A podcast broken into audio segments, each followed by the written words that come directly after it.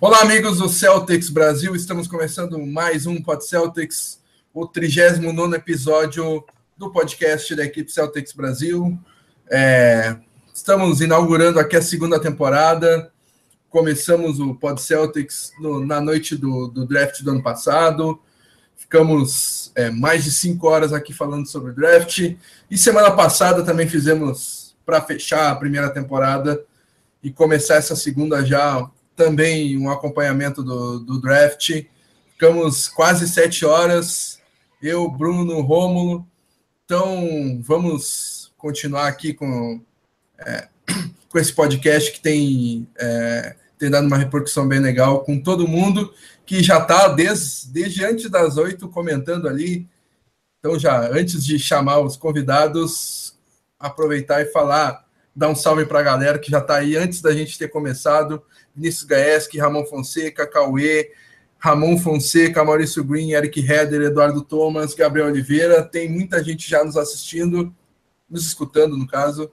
E começar primeiro pelas visitas, se me dão licença os cariocas. Começar por nosso convidado especial, Ricardo Bugarelli. Muito obrigado pela participação aí, Buga. E qual é o teu destaque inicial para a gente nesse podcast hoje?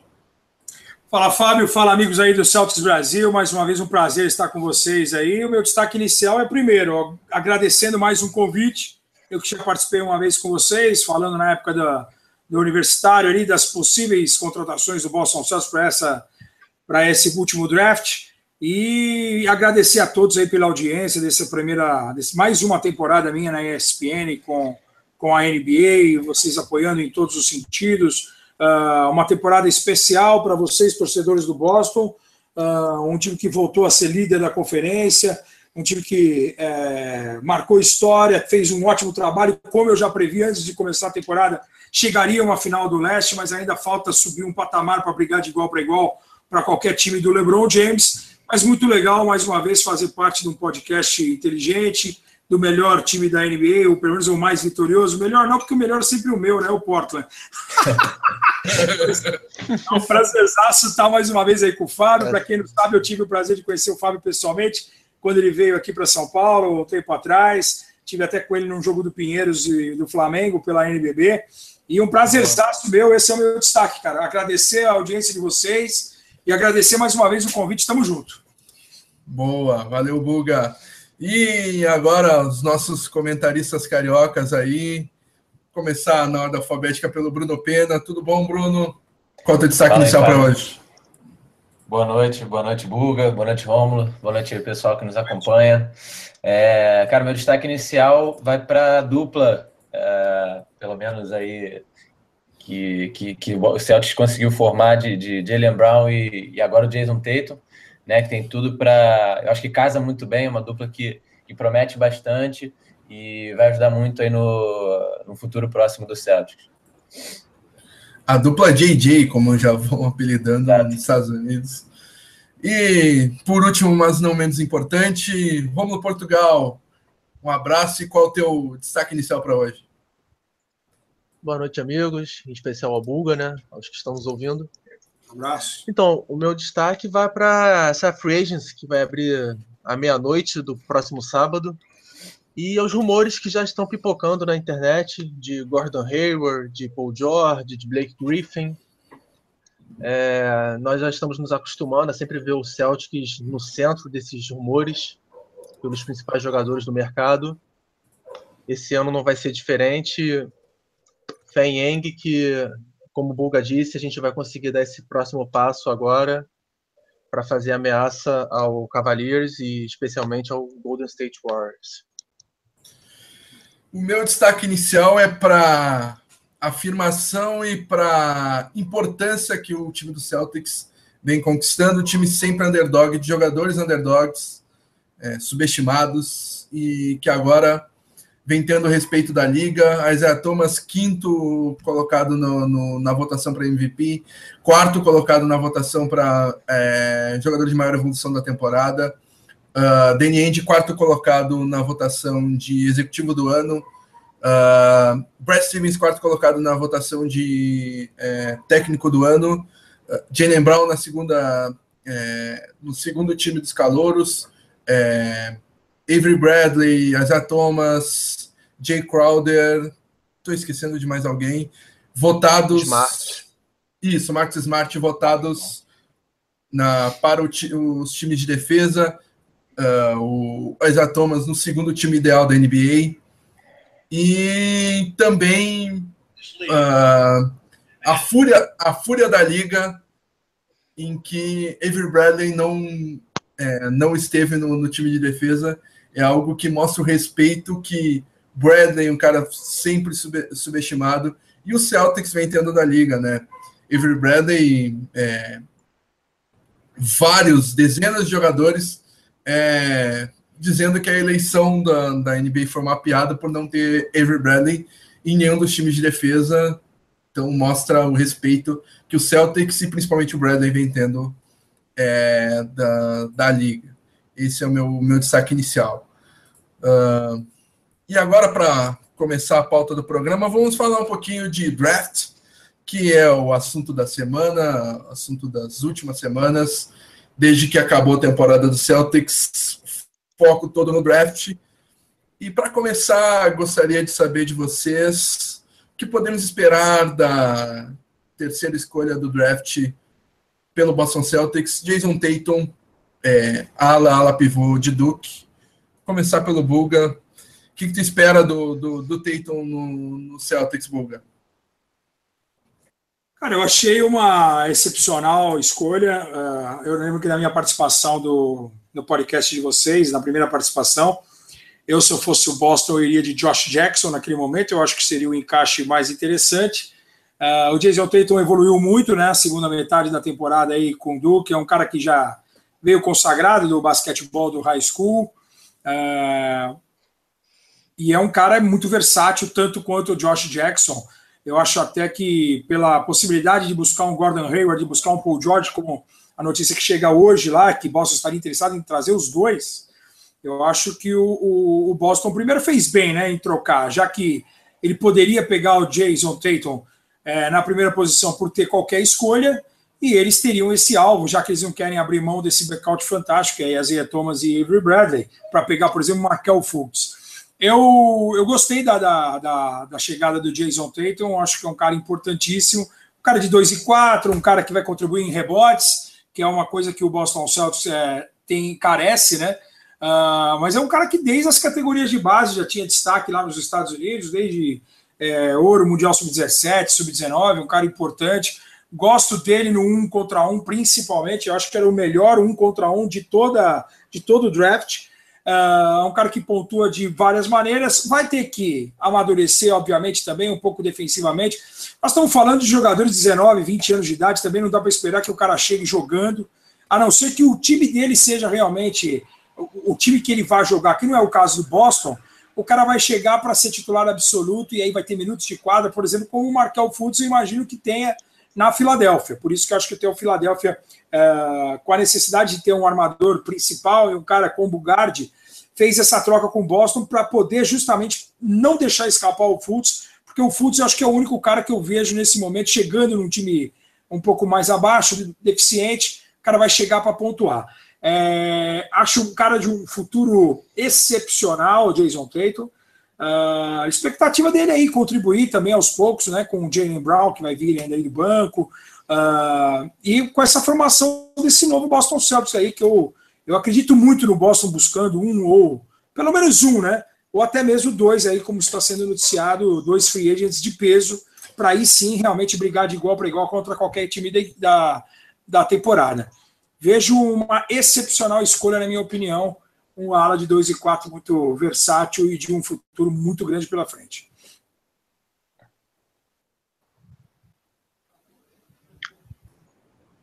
Podem continuar. Rômulo, Bruno. É, só, só, acrescentando o que o Buga falou, já assim, abordou bastante é, pontos interessantes.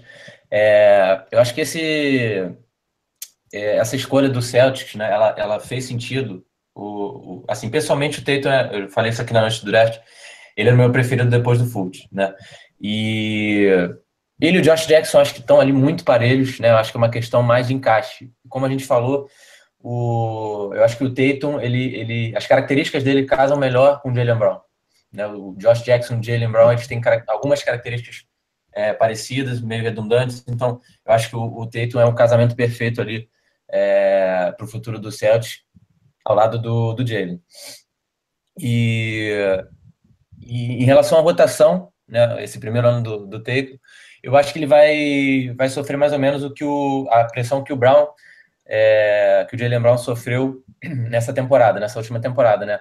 Aquela pressão de você estar tá chegando num time vencedor, num time que está procurando título, e eu acho que o, a quantidade de minutos que ele vai receber vai passar muito pelo, pelo desenvolvimento defensivo que ele vai mostrar, porque no ataque ele já comprovou ser um bom jogador e ter características que o Celtics ainda não tem no elenco. Como o Buga falou, é um jogador incrível no, no isolation, né? É, isso é uma coisa que, que o Celtics só consegue explorar com, com Isaiah Thomas. Mas se o Jason Tatum conseguir evoluir defensivamente nesse, nesse início de NBA, eu vejo ele ganhando até, é, até surpreendentes minutos né, nessa rotação do Celtics. É, eu tenho um pouco a acrescentar. Como o Bulga disse, já que o Wenger queria tanto o Tatum sabia que o Fultz era cotado para sair antes, ele ganhou mais uma moeda de troca, né? Então foi um bom move. E fora outras questões que a gente vai debater mais à frente, que é, já que o Celtic está precisando aliviar a folha salarial para poder pegar o Hayward, quem sabe o Paul George, é um jogador recrutado com a terceira escolha ganha um salário menor do que um recrutado com as duas primeiras. Então também tenho certeza que o Eng pensou nisso. É, e quanto às expectativas, eu acho que o Tatum tem mais chances de ficar do que se a gente tivesse pego o Josh Jackson, já que o Jackson estava atraindo maior atenção né, de outras equipes. Só que eu ainda não dou como certo que ele vai ficar, porque, como disse, a gente pode trocar pelo Paul George, né? E o Wang já disse que não vai abrir mão do Jalen Brown, que ele desliga a ligação quando pedem o camisa 7. Então, quem sabe, né, se o Jason Tatum vai ficar também em Boston ou não. A gente vai descobrir isso nos próximos dias. Uh, queria só acrescentar em relação ao Tatum que uh, duas coisinhas. A primeira é que, na minha opinião, se a temporada começasse hoje, uh, em relação a minutos, na minha opinião, é, pela lacuna deixada é, por quem está saindo, acho que o Jason Tatum seria titular na posição 4 hoje, ao lado do, do Jay Crowder na dupla de forwards. Uh, até pela saída do Amir Johnson, mas que pode ser preenchida pela vinda do Blake Griffin, do, do próprio Paul George, jogando também, que pode também jogar por ali. Uh, e a segunda coisa que é o que mais me impressiona no Tatum e que eu acho que foi é, foi, foi algo que é, chamou a atenção do Andy para selecioná-lo, é a personalidade dele. Ele é um cara que é muito de grupo, uh, ele vai trabalhar para conseguir os minutos, não vai reclamar. E é, nas últimas semanas a gente viu um Jackson mais estrelinha, um, um, um Fultz também é, querendo mais minutos. O Tatum já é um cara mais resguardado, que vai trabalhar para conquistar esses minutos e a personalidade dele é tão latente que até é algo que o, o Romulo gosta de destacar bastante, que é, é um cara que tem um projeto para ajudar mães solteiras. Uh, então, para tu ver o caráter do, do Tatum e é algo que o Andy valoriza bastante. Então, o Tatum vai trabalhar para conquistar os minutos e para evoluir sempre. E é, é, é, é isso que eu espero dele na primeira temporada conquistando minutos e melhorando bastante. Uh, e já passando para a segunda escolha do, do Celtics no, no draft, uh, Semi Ojeleye, uh, nigeriano que é, estudou na, na, faculdade de. Deu um branco agora. SMU. SMU, SMU. isso. SMU, que foi a 37 escolha do é, do, do Boston Celtics é, nesse, nesse último draft. Uh, uma seleção é, bem surpreendente, já que esperava-se que o, o Gilead é, fosse é, selecionado até no, no, top 20, ele aparecia em alguns mocks. Uh, o que, que vocês esperam do, do, do, do? Uh, fazendo a, na ordem inversa agora, começar pelo Romo. É, você disse tudo. É, ele foi um verdadeiro estilo, porque em muitos mocks americanos ele era cotado para sair ainda na primeira rodada. Ele é um jogador bastante físico, é, que melhorou surpreendentemente a bola de três também. Foi eleito jogador da conferência AAC, salvo engano. Você conseguiu um verdadeiro estilo, é, que pode ajudar no banco também, com uma marcação. E principalmente pelo seu baixo custo, né? Porque se os planos principais se concretizarem, a folha salarial vai ficar bem inchada então, nada melhor do que completar o seu elenco com um jogador com essas credenciais e, qualidades que o, o tem. Uhum. É, o, o Semi é um, um jogador que eu, eu, confesso até que eu não tinha estudado na, antes da noite do draft, até pelo que o Fábio falou, ele era considerado um jogador de primeira rodada. Né? Então foi uma surpresa ele sobrar para a gente na, na 37. E, e aí comecei a assistir uns vídeos, umas análises dele. E pô, como, como o cara é, é forte, né? É um jogador assim, extremamente atlético, é, consegue marcar múltiplas posições, é, bola de três dele já chega praticamente pronta, um arremesso bastante polido. É um cara que jogou dois, é, dois anos, se não me engano, em Duke, né, mas não teve muitas oportunidades lá com o Coach K. Sim. E aí se transferiu para uma universidade menor, foi jogar uma, uma conferência um pouco mais fraca, mas teve bastante destaque. Então, é o que a gente falou na, na naquele podcast, né? No, na cobertura do draft, cara. É, não tinha como. Era um jogador que não tinha como passar na 37 e que possivelmente pode até roubar uma vaga no elenco do, do Yabu, né? Do francês que, que o Celtics é, draftou em, em 2016. É, porque é um cara que, que chega, uh, chega bem com as arremessas de três pontos e por, por essa questão de, de marcar múltiplas posições, né? Acho que é um, já chega um, uma, uma peça é, interessante para o Brad Stevens utilizar. Eu achei interessante. Só de curiosidade, é... só rapidinho, Buga. Aí, né, os pais Essa faculdade era treinada até ano passado. Larry Brown. Larry Brown. Não é isso? Exato, exato. Isso aí, isso, aí. isso, isso que eu ia falar. O Larry Brown acabou sendo afastado aí, também algumas polêmicas aí e tal. Eu fiz, se não me engano, uh, um jogo de SMU no começo da temporada. Uh, como já falaram, essa experiência de dois anos de Duke, mesmo sem ter jogado, eu acho que conta bastante para a evolução do jogador, porque não é todo mundo que tem a oportunidade de trabalhar com Coach K.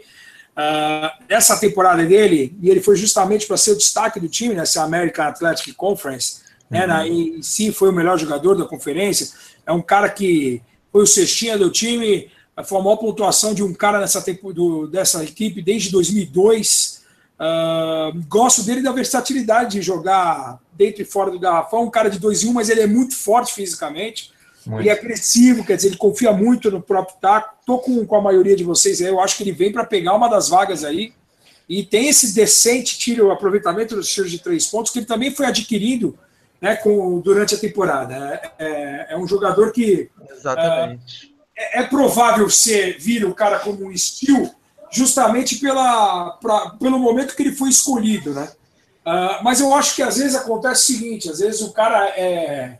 Não é sempre que o, que os caras confiam uh, num jogador de, de conferências mais discretas, né? Por exemplo, a gente tem o caso do Damian Lillard, que jogou em Weber State, vou puxar sempre a sardinha para o meu time, não tem jeito. O CJ McConnell, que jogou em Lehigh, mas o McConnell ficou mais conhecido por ter tirado Duke naquela fase do tournament, né, no começo do tournament, do que qualquer uhum. outra coisa. Então, às vezes, não é todo mundo que vai apostar num cara, ah, ele foi destaque, foi, mas qual é a conferência que ele joga?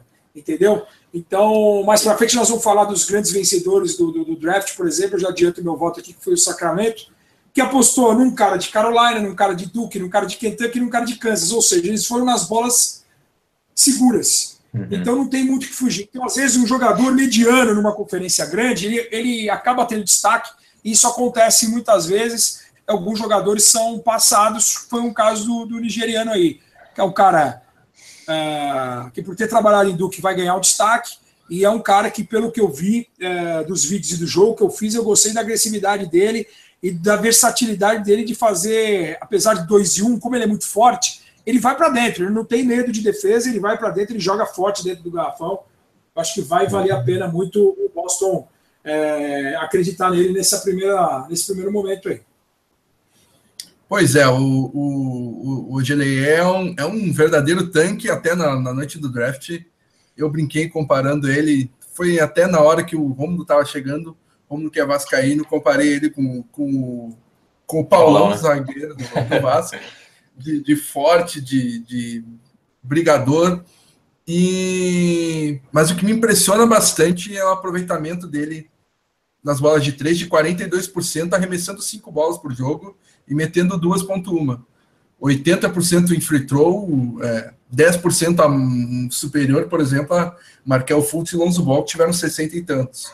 Uh, pega rebote, pontua bem, defende bem. Uh, e vou te dizer que ele me lembra muito o Draymond Green, cara. Uh, eu era muito fã do Draymond Green na, na época do, do, do, college. Do, não acompanhei tanto o, o, o na, é, no college, mas do que eu vi do, dos vídeos, claro que o highlights vai pegar sempre as jogadas principais dele, mas ele me lembra muito do Draymond Green saindo do universitário. Claro que o Draymond Green adquiriu um ball handling sensacional que nunca tinha mostrado no college. Mas é esse cara é, forte que defende bem e que mete bolinha de fora. Então, uh, a gente tem um cara assim no elenco também, né, que é o Jay Crowder, é, características parecidas, então é um cara bem, bem útil e que concordo com vocês que vai ter seu lugar garantido ali no, no roster. Uh, passando para a próxima escolha, Daí já mais no, no fundo do recrutamento, uh, o armador Cadin Allen uh, foi selecionado pelo, é, pelo, pelo Boston Celtics. É, ele que é, é, tido como um dos melhores, se não o melhor é, defensor de perímetro do, do recrutamento, mas é um cara de 24 para 25 anos já, terminando é, seu ano de sênior, jogou, jogou pela Universidade de Arizona, né, junto com o Laurie Marcani. Uh, Para uma escolha 53, o que, que vocês esperam do, do, do Allen? Começar pelo Bruno agora. É, a gente, a gente ficou surpreso né, com essa escolha. O Allen é, realmente ele não aparecia né, em muitos do, dos mocks aí que, que, rola na, que rolava, rolava na internet antes do draft. E, e aí desde foi, começou, né? Desde o Agelei a gente ficava torcendo para vir Jonathan Motley, é, sim, principalmente Cameron o meu, Oliver, né? meu favorito, Cameron Oliver. Né? Cameron né? Oliver, sim. E aí, na escolha do Cadinhale, a gente ficou um pouco surpreso, ficamos com o pé atrás. Cara, e depois que eu fui analisar, é, a gente viu algumas análises dele aqui no, no YouTube. É, pô, um defensor fantástico. É, o próprio, próprio Draft Express, né, que é uma das grandes referências hoje no, uh, na análise desses jogadores, o Mike Schmidt, né, que faz a, a, as análises do, do, Draft Express, disse que o, o Cadin Allen foi um dos melhores defensores de perímetro que ele viu nessa dessa classe. E é um cara que, que se encaixa naquele estilo 3D, né? Um cara que tem bola de, bolinha de três, chutou quase 43%, se não me engano, de aproveitamento aí é, da linha de três no Arizona. E tem uma defesa incrível, como a gente já falou aqui. É um cara que versátil também, né? Um marcador versátil, porque você pega o tamanho dele aqui, o físico dele, ele consegue facilmente marcar jogadores da 1, da 2 e da 3. Né? Ou seja, marcar o perímetro é com ele mesmo. E é um cara também que foi bastante elogiado lá no, no Arizona pela, pela liderança que ele exercia né? Até por ser um cara mais experiente, ele chega na NBA com 24 anos.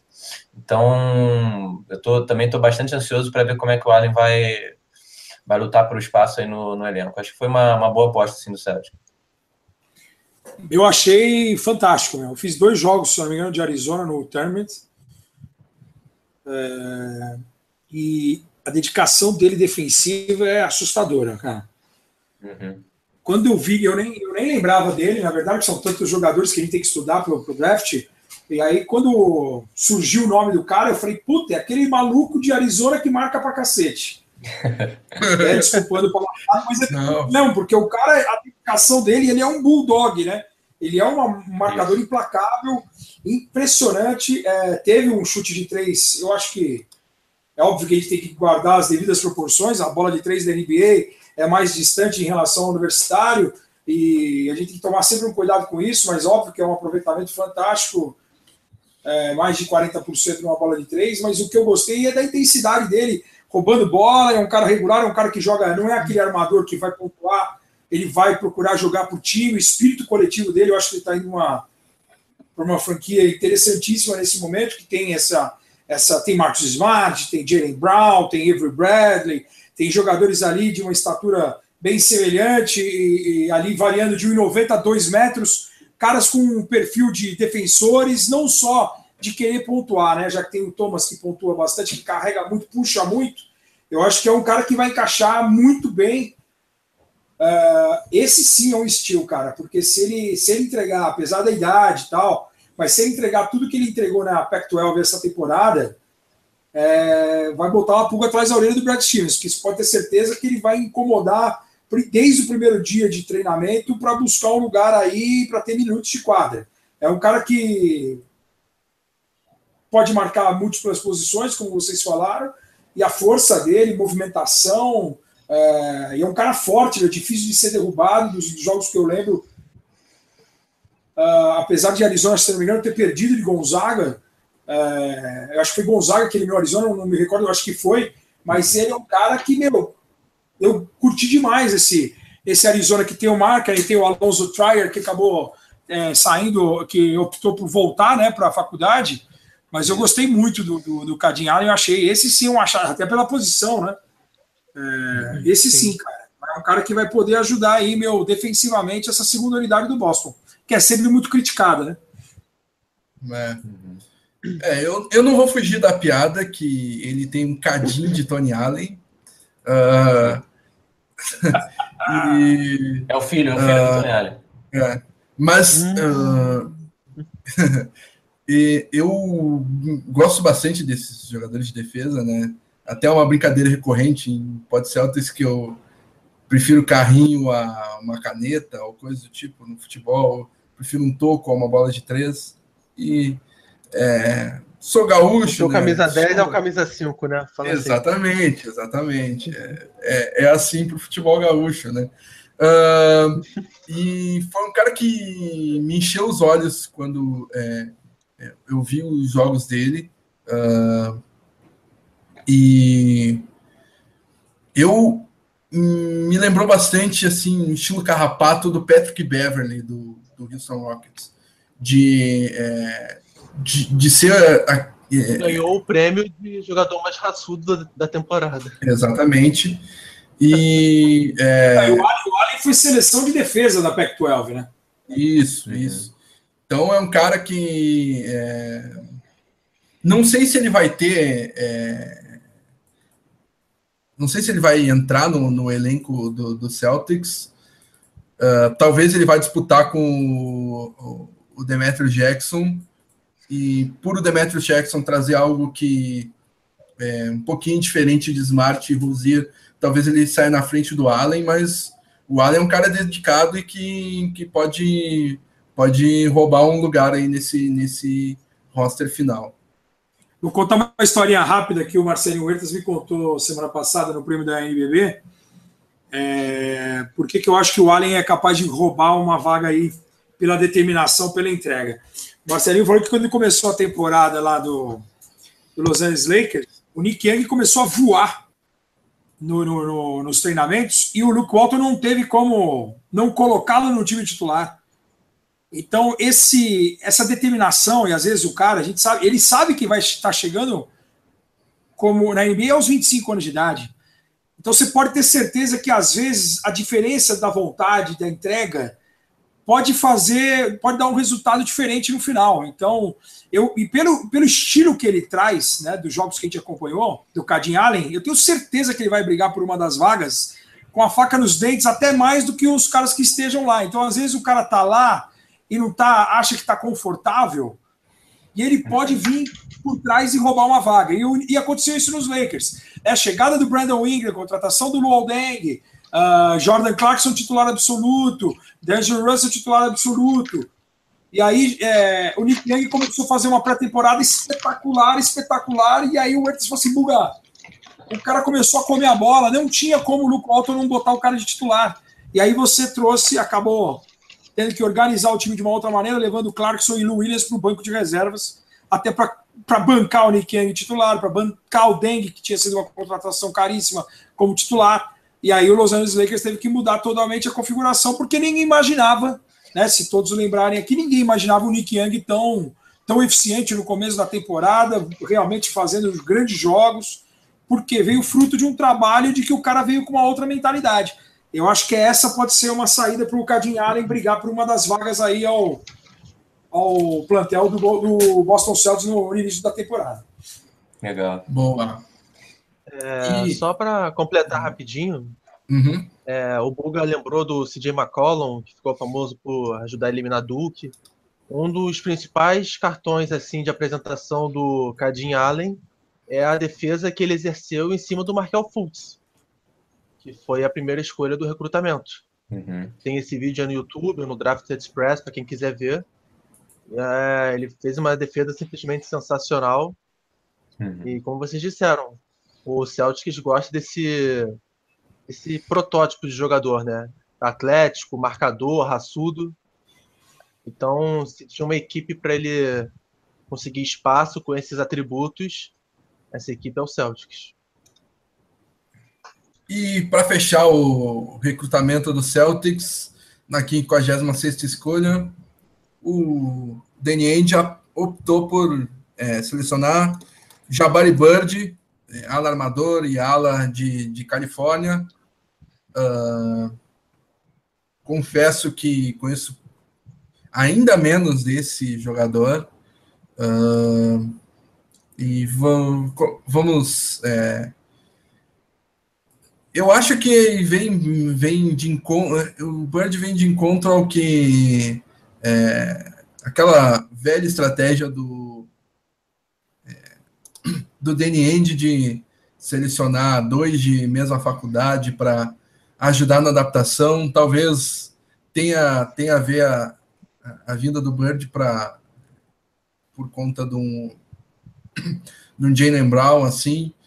Então, gostaria de saber as opiniões de vocês sobre, sobre esse jogador.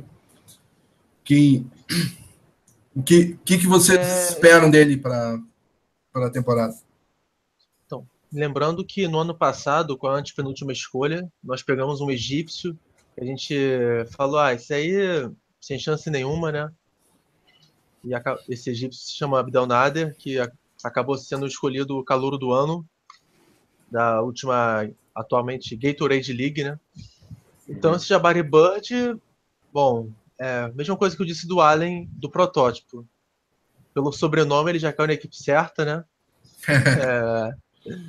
E é mais um jogo. Oi? Oi? Boa, boa! é, é mais ou menos, as mesmas qualidades. Ele é bem atlético. Ele também é conhecido por ter um chute de três bem sólido. Consegue infiltrar bem, que, pelos vídeos que eu vi. Mas não. Ele teve quatro anos no, na universidade, né? Também tem a idade como um fator, digamos que contra ele.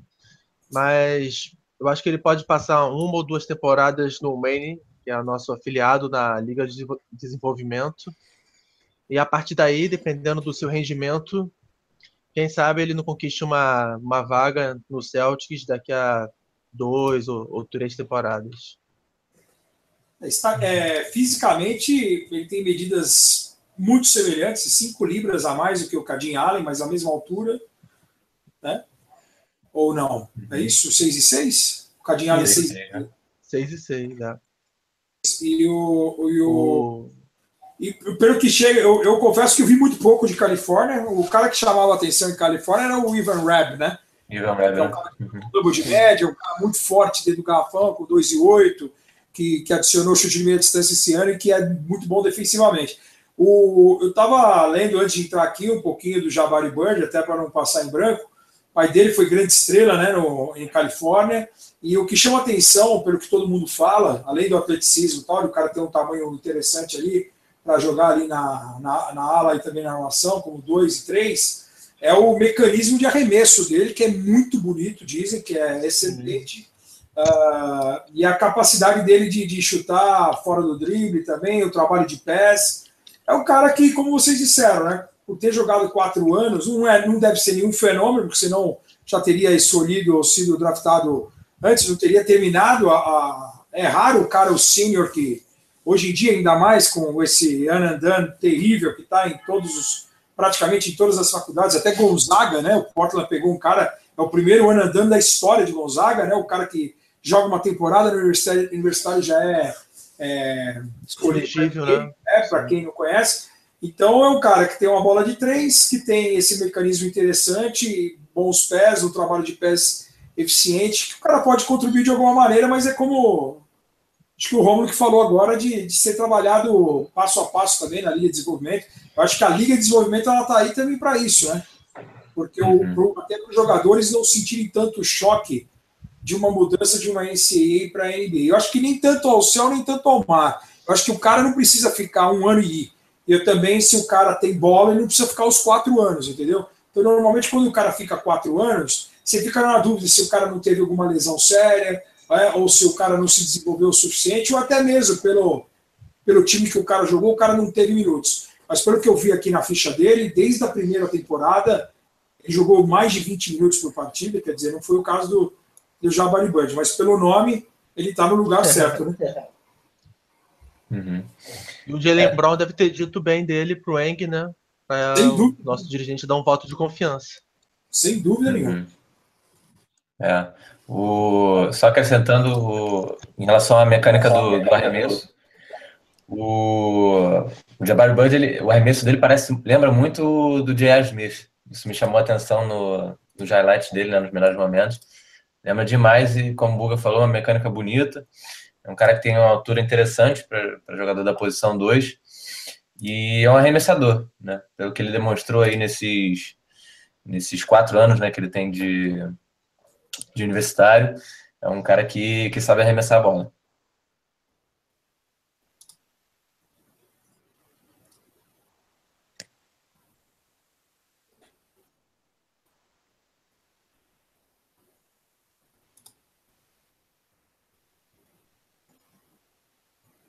Alguém falando? Uh, Fábio tá com a gente ainda? Eu. Eu. Uh, tava com o microfone mutado. Acontece. Uh, o, o, Jabari Bird, que era apontado como um cara é, top 20, top 15 da, da classe de 2013 do, do high school, acabou não desenvolvendo tanto. Isso tu vê, por exemplo, as medidas dele no, quando ele entrou no, em 2012 e quando ele saiu agora em 2017, as medidas a mesma altura e aumentou uma polegada em, em wingspan, né? Em, é, envergadura. envergadura, é. Então é um cara que esperava-se muito, mas não, não, não conseguiu evoluir, até porque já chegou pronto, com o corpo pronto no, no, no universitário, não evoluiu tanto nesse aspecto.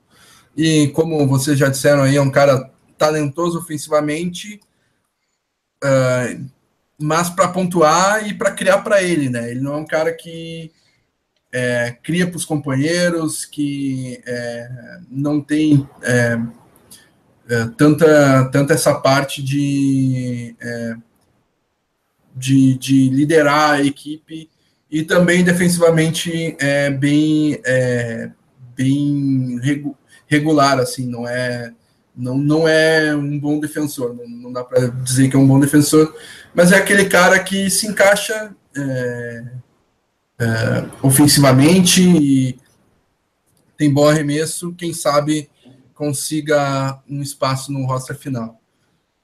Uh, e o que, que qual a avaliação de você sobre o draft do Celtics? É bom, ruim, péssimo, maravilhoso? Que, que vocês. Começa aí, é, como vocês. Ah, eu, eu achei muito bom, cara. Eu acho, eu achei muito bom você ter mais uma vez um top 3, como aconteceu ano passado. A escolha, a escolha foi muito inteligente. E aí você conseguir agregar ainda dois jogadores. Uh, uh, o Bird é um pouco mais. Eu não posso falar com tanta propriedade, porque não vi e não fiz jogo dele. Mas os outros dois eu acho que são dois caras que, o, principalmente o nigeriano, o, o Semi, ele vai poder jogar ou, ou, participar ou fazer parte do time já de no primeiro momento. E o Cadinho é aquela história. É um cara que não tem nada a perder, um cara de 25 anos, que já mostrou que vai ter uma vontade incrível. Uh, e eu, eu acho que foi um, um draft muito interessante, ainda mais com com a troca, você trocar a primeira pela terceira e, e ainda ter a opção do Brooklyn no ano que vem e ter essa mais uma pique aí vindo de Filadélfia, sabe Deus como, ou em 2018 ou 2019, com aqueles, né, com aquelas, com aqueles detalhes ali no meio. Eu acho importantíssimo. Eu achei que foi, foi um dos vencedores aí. Não coloco no mesmo nível de Golden State e Sacramento, por exemplo. Mas gostei muito do, do, do Boston Celtics nesse draft desse ano. É, eu também coloco o Celtics como o vencedor do draft, né? Além dessas equipes que o Buga citou. É, não tem como deixar de fora o Minnesota, né? A troca pelo Jimmy Butler. E Sim. o Lakers também, que eu gostei muito do, do draft do Lakers. Mas. Foi isso. A gente pegou o jogador que nós queríamos, ganhamos mais uma moeda de troca. E podemos ter feito bons achados na segunda rodada. Então, o Eng passa com crédito na noite do draft. É, eu também achei um draft bastante, bastante consistente. É, na, na escolha 3, acho que o Jason Tatum é, era o, o melhor encaixe, era o melhor talento. Uh, não o melhor talento, né? A gente difícil falar porque ele e o Josh Jackson acho que são bem parelhos, mas é, com, com eles bem parelhos, acho que foi um melhor encaixe, foi a melhor decisão draftar o Tatum e não o Jackson. Uh, o CMI a gente já falou aqui, é possível estilo desse, dessa última classe, um cara muito forte, que é um encaixe uh, bastante valorizado na NBA de hoje em dia. E os outros dois é, são apostas mais altas, né? De, de um risco maior. O Cadin Allen, essa questão que o, que o Buga falou, é bastante interessante, dele ser um cara que já chega com bastante maturidade na liga e vai, vai com certeza acender a disputa ali é, por minutos, né? Com, com o Rosia, com o próprio Smart, inclusive. Uh, agora, no, no, nessa última escolha do, do Jabari Bird, uh, isso é uma opinião pessoal, eu gostaria de ter visto um jogador do Garrafão. Jabari Bird é um, é um ala, né, um armador, é, chega num, num, time que já tem bastante opção e tinha, tinha alguns talentos como Cameron Oliver, que fez boa temporada da, do Universitário disponíveis, então fica um asterisco aí nessa, nessa escolha, eu teria uh, seguido um caminho diferente, mas não tem como a gente criticar o draft que o Celtics fez, acho que foi bem coeso. Uh, pegando um pouco do, do gancho que tu colocou agora, eu acho que o draft do Celtics foi é, muito bom. O Andy soube trabalhar bem as escolhas. Uh, na terceira escolha, trouxe quem ele queria até com a primeira, e com isso ganhou uma moeda de troca muito valiosa, como vocês disseram. Na 37 escolha, um grande estilo, um cara que era tido como top 20, embora é, 80% dos torcedores quisessem é, o ala pivô de Oregon, que me fugiu o nome agora. Jonathan Motley? Jordan Bell? Não. Ah, Jordan Bell. Jordan Bell. Jordan Bell, isso. Hum. Jordan Bell e é, acaba que foi, foi também uma escolha muito acertada. E as, as escolhas de, de mais baixas ali, a 53, 56, eu também é, gostaria de ver um Cameron Oliver, um Jonathan Motley no Celtics, como tu, tu espera, mas é, vendo os acordos que eles assinaram, é, o Cameron Oliver assinou por quatro anos com o Rockets, o Jonathan Motley com dois anos garantidos com Mavericks, o, e assinaram imediatamente, né? Logo após a noite do draft. O Allen e o Bird estão sem dinheiro é, e vão ficar assim e, é, e, e, vão ter a motivação de tentar uma vaga. É, coisa que o Motley ou o Oliver não teriam. E pelo que, pelo que se fala, principalmente o Oliver exigia lembrando só, Fábio, um contato longo. Lembrando, desculpa, que o Celtic já assinou com um jogador da seleção da Alemanha, né, para a Summer League, que já é um big man, o Daniel Taz. É. Daniel Taz, então né? talvez ele já, já chegue para preencher essa possível pique que nós não fizemos de big man no draft. Hum. É, e o, e o, o Andy também. E tem o Zizit também que vai vir, não vai? Isso. Isso. Sim, então, já está em Boston até. É, o Zizit. Ah, conseguiu entrar porque tinha uma, um problema. O Andy tinha dado. O Trump uma... liberou ele. Ah, então o tá Trump bom. liberou, é. Não, o Daniel, o Daniel Tais é o cara que jogou no Bamber, né, né? O campeão alemão aí, tá há muito tempo. É, o cara. Isso. Né, é, ele é fortão até, mas ele é baixo para jogar na, no pivô. Uhum. Mas eu estou muito confiante no, no Zizit. Eu acho que é o, é, o, é o, vai ser o grande cara do Boston aí, é, porque é um cara que vai contribuir de imediato, eu acho também, viu? Vai poder, se for bem trabalhado, é um cara inteligente, é um cara que tem a experiência de ter jogado agora na Euroliga, porque ele estava num time menor, mas no meio da temporada ele foi para o Daru Shafaka da Turquia, que é o time, o time do David Blatt, e foi bem, cara. Isso. É, e teve experiência de jogar contra os, né, de ter jogos interessantes, jogos grandes lá na Europa, para poder adquirir Uhum. experiência. É um cara que, olha, esse cara aí tem chance de ser o grande nome do, do basquetebol europeu na NBA nos próximos anos. Boa. Legal. Ele só não venceu um prêmio de jovem ascensão do campeonato porque tinha o é, Luke Doncic, Doncic, Sim, bom, Tite, é, é um que já é armador que cotado para ser a primeira escolha do draft do ano que vem. é o esloveno e tal. É que o Zizek é um cara mais de garrafão, um cara, mas é um cara muito inteligente para a posição. E é óbvio que ele vai evoluir também. Nós estamos falando do cara acho que tem 20, 21 anos no máximo. Né? É um cara importantíssimo. Muita gente falando do draft agora, do, do- do- das escolhas de Tatum e tal, mas vamos ficar de olho no Zizit aí, meu. Boa. Com certeza. E o, o, o Zizit e o Tais se enfrentaram né, no, na Euroliga. E Sim. teve um lance que o Tais deu três toques seguidos no, no primeiro lance do Zizit, que é, que é bem, bem curioso esse lance. O Tais, que foi o principal defensor da Liga Alemã, né, foi nomeado defensor do ano no. O defensor do ano na, na Liga Alemã e tem uma bolinha de três bem legal.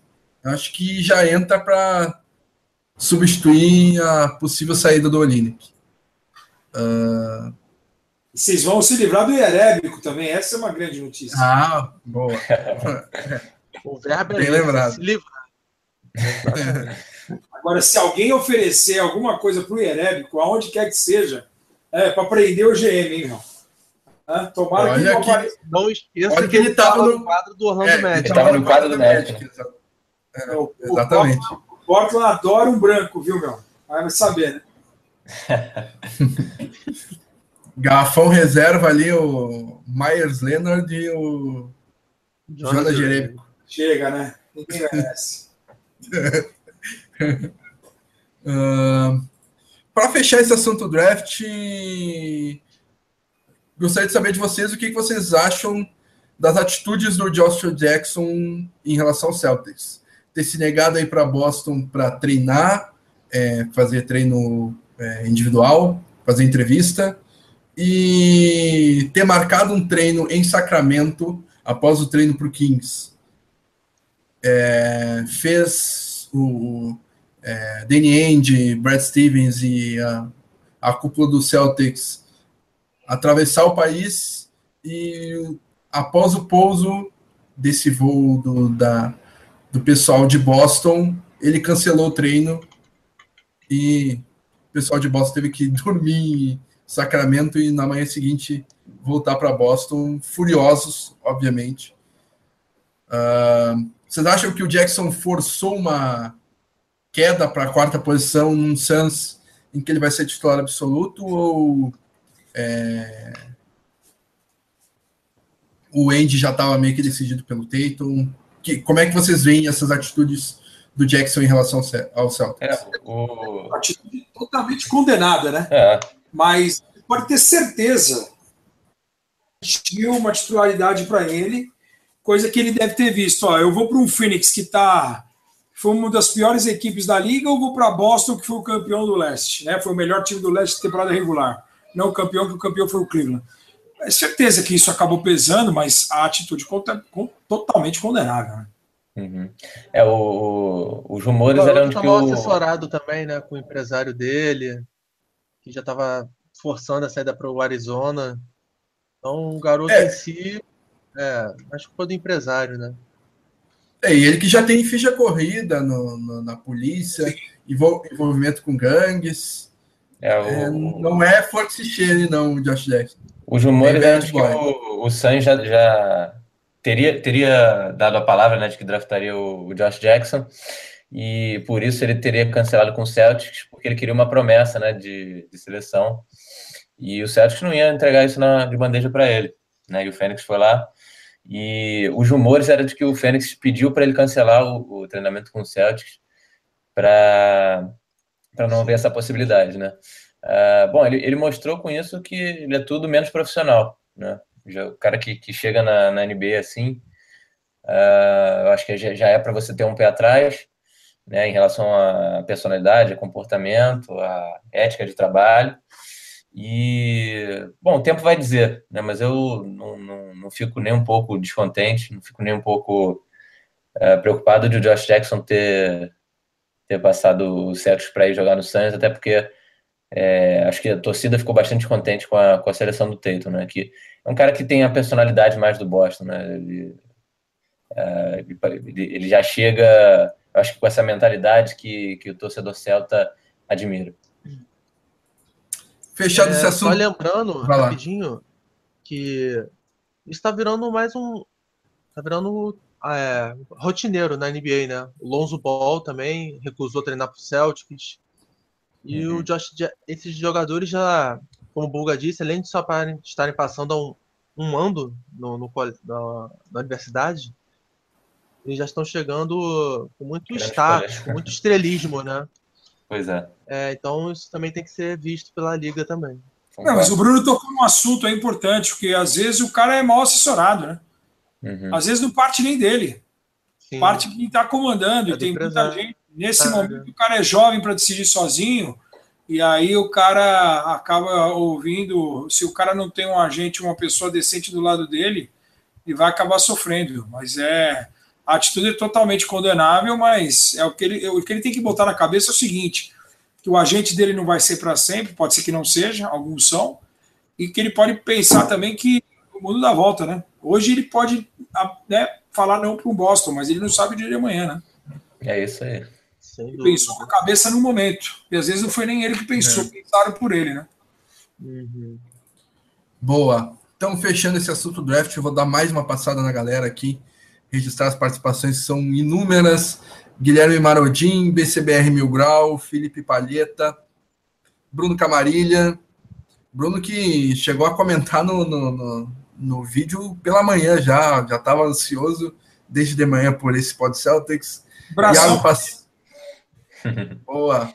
Iago Pacífico, que é, fala que já dá uma, uma boa contribuição aqui, de que é, o Voz tweetou que o Olinick não teve sua opção, é, sua oferta qualificatória exercida pelo Celtics e que o Olinick assim se torna agente livre irrestrito.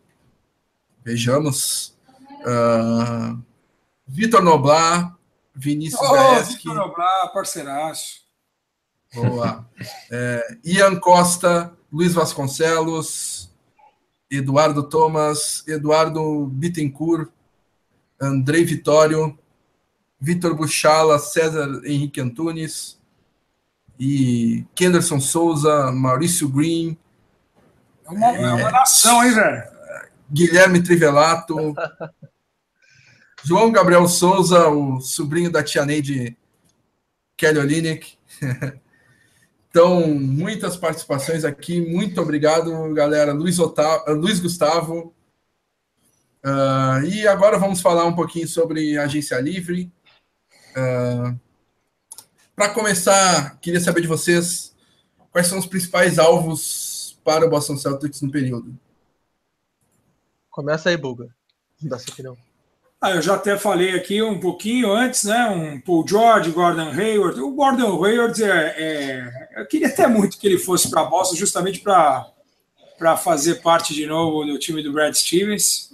Eu já deixei bem claro aqui na outra oportunidade que eu sou o maior fã do Brad Stevens. Para mim, tirando Popovich, que já é um concurso de, de treinadores, é o melhor treinador da liga. Queria ver muito, muito o Gordon Hayward com ele de volta.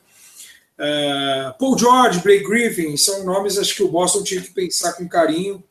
Uh, apesar que muita gente fala, ah, o Blake Griffin não tem um encaixe com o Al Horford, porque o Al Horford é mais deslocado para quatro, não é um cinco nato.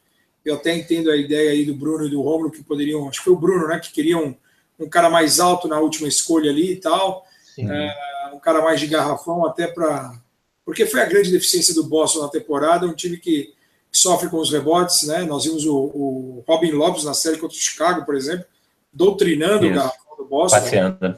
Passeando, uhum. né? E o Robin Lopes não é nenhuma, nenhum gênio, né? Mas é um cara raçudo. O Robin Lopes é um cara que, que, eu, que poderia. Seria importante o Boston ter um cara brigador, um cara raçudo que jogue para o time, que não vá para pontuar, como o Horford é um cara de pontuar, apesar do Horford ter essa, feito essa temporada, meu, impressionante o Horford nas assistências, impressionante na dedicação, no jogo coletivo dele. Por isso que muita gente acha que o encaixe dele com o Griffin não, não seja interessante. Mas um Gordon Hayward e um Paul George seria realmente importantíssimo para o Boston aí alcançar o Cleveland e o Golden State. Uhum. É, é, pelos rumores que, que a gente está lendo aí no Twitter, né? É, os repórteres da NBA, a imprensa, eles têm falado muito no nome do Hayward, né? É, esse, esse, esse, namoro, vamos dizer assim, já é antigo entre o, o Celtics e o, e o Hayward, mas especulou-se especulou muito do, do Blake Griffin, né? Eu, pessoalmente, gostaria bastante de ver ele aqui. Acho que é um cara que preenche várias das lacunas que, que o Celtics tem hoje. E, mas, mas a, parece que a ideia, né? Aparentemente é o é o Hayward como primeira opção, como plano A, e, e tentar trazer essa dupla Hayward mais George, né? Vamos ver o que, que o, o que, que o Danny vai, vai, vai tentar para conseguir trazer essa dupla, mas parece, ao que tudo indica, que o plano A é o, é o Hayward. É, o Hayward, agora uma visão, né? Só para trazer um pouco de humor, ele estaria entre o Celtics e o Miami Heat. Só que foi o Fábio que disse, né, internamente, se ele for para South Beach, vai ter câncer de pele, vai ter insolação. o clima de Boston é mais propício para ele, né? É, tem essas vantagens. Vai ter que comprar um carregamento. Não tem como oferecer um contra. Vai ter que comprar um carregamento de, de fator 90. Fator 90 para o Gordon Hayward. É, o Celtics atualmente não tem um espaço máximo no, na sua folha salarial para oferecer um contrato de máximo né, que o Hayward e o George possam receber. Então, esse é mais um motivo para o Vogue estar tá falando que o, o deve virar um agente livre irrestrito. É, o Eng vai ter que fazer algumas manobras. Ele até fez também uma piada na coletiva. Disse que atualmente pelo fato do teto salarial ter sido reduzido de 102 para 99 milhões. O Celtics está no full trouble, segundo ele, uhum. mas que a gente vai voltar e ele vai conseguir flexibilizar a folha salarial para tentar acomodar não só o Gordon Hayward, que é a menina dos olhos para o Celtics, segundo os rumores, mas também o Paul George, caso ele queira não renovar imediatamente, né, porque ele perderia dinheiro com isso, mas demonstre vontade em ficar a longo prazo é, em Massachusetts. Uh, em relação aos principais alvos do, do, Celtics, são esses que vocês falaram. Uh, até pegando um pouquinho do que o Buga falou, um pouquinho do que o Bruno falou. Uh, no que o Buga falou do Robin Lopes, eu já lembrei autom automaticamente do jogo de playoff que ele pegou oito rebotes ofensivos e, e daí eu lembro que o Blake Griffin pega nove rebotes de média ao lado do DeAndre Jordan. Então o cara é mais do que um grande reboteiro e preencheria com, é, é, com maestria essa grande lacuna e algumas outras lacunas que o Bruno chegou a, a é, chegou a falar também de é, pontuação é, de mais um All-Star com que divide a responsabilidade com a Isaiah Thomas de e quem é, Blake Griffin quando o Chris Paul não está no, não tá no, no, time quando o Chris Paul está machucado é o cara que, que, que lidera o time é, carregando a bola dando assistência pegando rebote. Chegou a fazer vários triplos duplos é, na, na, época do, do, do Paul machucado. Então é, é na minha opinião uh, principal encaixe é, para esse elenco do Boston Celtics, com o Horford defendendo mais lá dentro, né? É o Horford que jogou na 4 né, nessa temporada e o Veinho não tá aguentando correr atrás de Kevin Love, Draymond Green. É, o Veinho tá pedindo pinico. É, vai ter que. É, é, um cara que tem que defender lá embaixo na 5. Então, é, um Blake Griffin mais novo, talvez é, ajude mais. Mas, de repente, o pensamento do Andy é trazer o George e o Gordon Hayward para jogar um na 13 e um na 4. É, vamos ver o que, que o Andy desenha, desenha aí, mas os, os principais alvos são esses. É, Griffin, Hayward, George e é, eu não descarto um se é, nenhum desses três é, for conseguido, ou se tiver espaço, talvez o Celtics olhe para planos B, C, como Millsap e Ibaka, por exemplo, que seriam bons encaixes para esses Celtics. Mas os alvos são, são esses aí. O pessoal e aqui continua nos comentários está só é, receoso com o Griffin devido às lesões, né, que nós já falamos disso. O pessoal também não gostou muito do Ibaka, falando que o tempo dele já passou. É, esses jogadores têm muitos prós e contras, né? Mas eu concordo que o Griffin, apesar do, de ter, estar se machucando muito, seria um bom plano B. E para vocês, quais são as principais carências do Boston Celtics a ser miradas nessa free agency? Nós precisamos de um segundo cestinho que saiba criar o seu arremesso, porque atualmente nós só temos o Thomas com essa capacidade, e obviamente os rebotes. Então seriam as duas maiores carências do time atualmente, ao meu ver. Uhum. Concordo. Eu só, eu só adicionaria. É... Não vou dizer que isso é uma carência, mas eu acho que seria um bônus a gente conseguir dar uma um pouco mais de experiência para o banco. É, mesclar essa, essa juventude que a gente tem né? Mas a gente sabe que quando chega nos playoffs é, é outra competição, são outros 500, e, e, a gente sabe da importância de um, de um veterano vindo do banco. Então, é, acrescentaria isso aí como um bônus, né? Dessa, dessa free agency.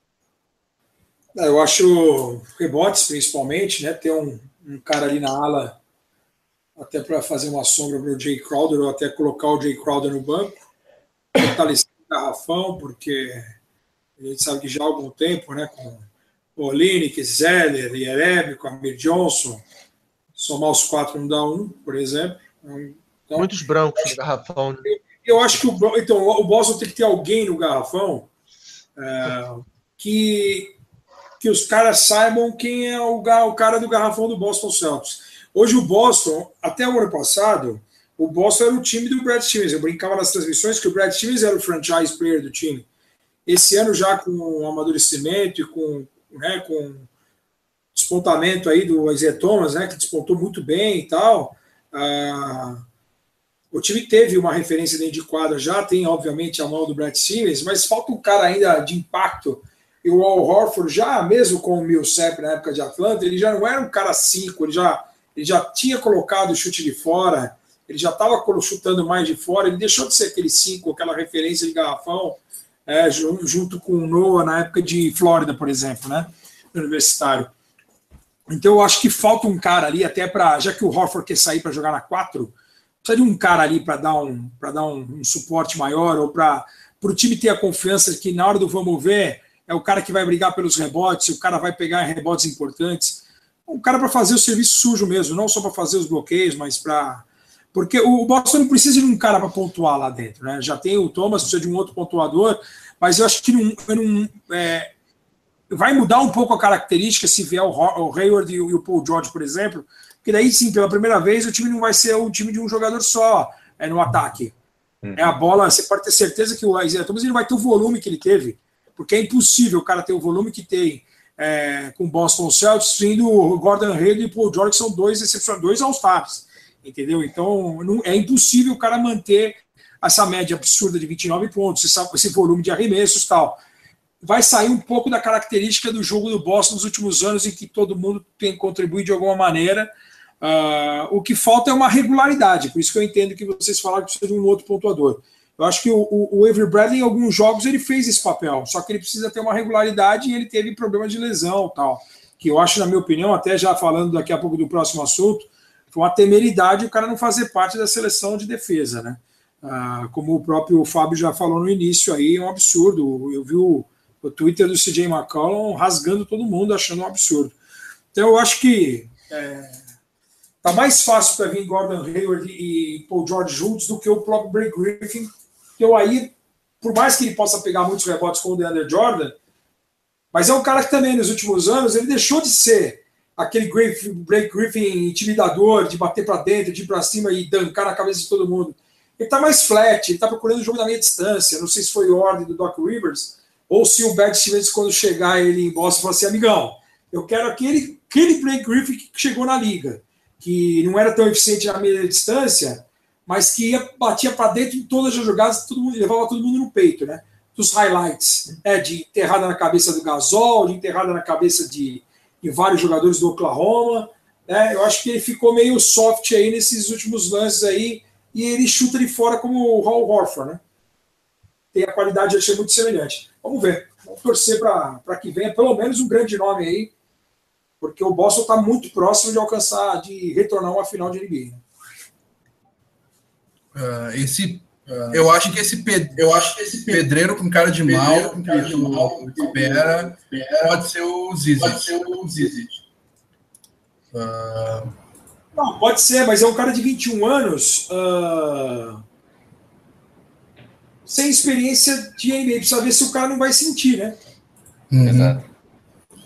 Uh, e uh, ah, para mim também outra coisa que é, pode outra coisa acrescentando um pouquinho ao que o Bruno falou do, de uma carência eu acho que falta um peladeiro vindo do banco ali da, da armação sabe aquele cara que que o Smart não tem criatividade para criar pro, tanta criatividade para criar para os outros e para meter uma bolinha, é, puxar a pontuação do banco, sabe?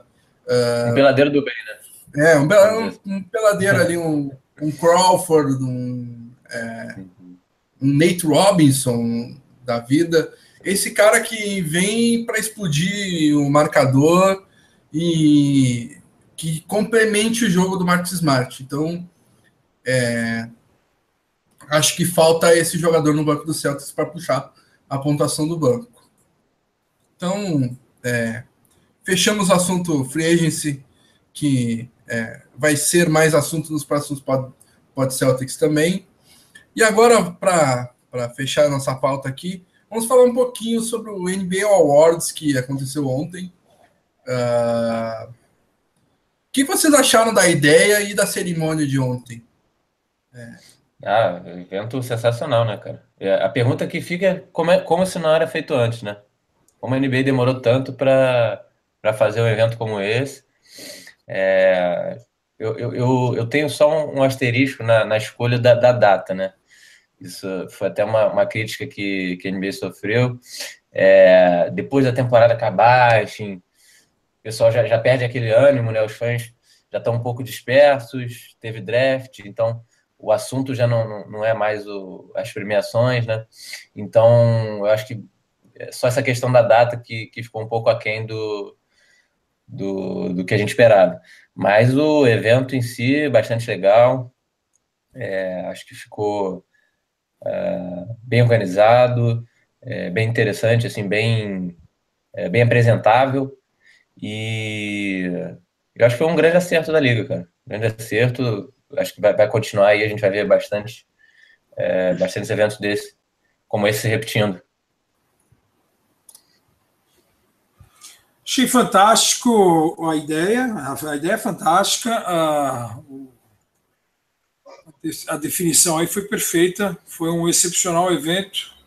Tudo que é feito pela TV norte-americana, que está há 70 anos à nossa frente, em relação à estrutura e organização, uh, foi incrível, mas esse asterisco aí ele é muito grande, na minha opinião.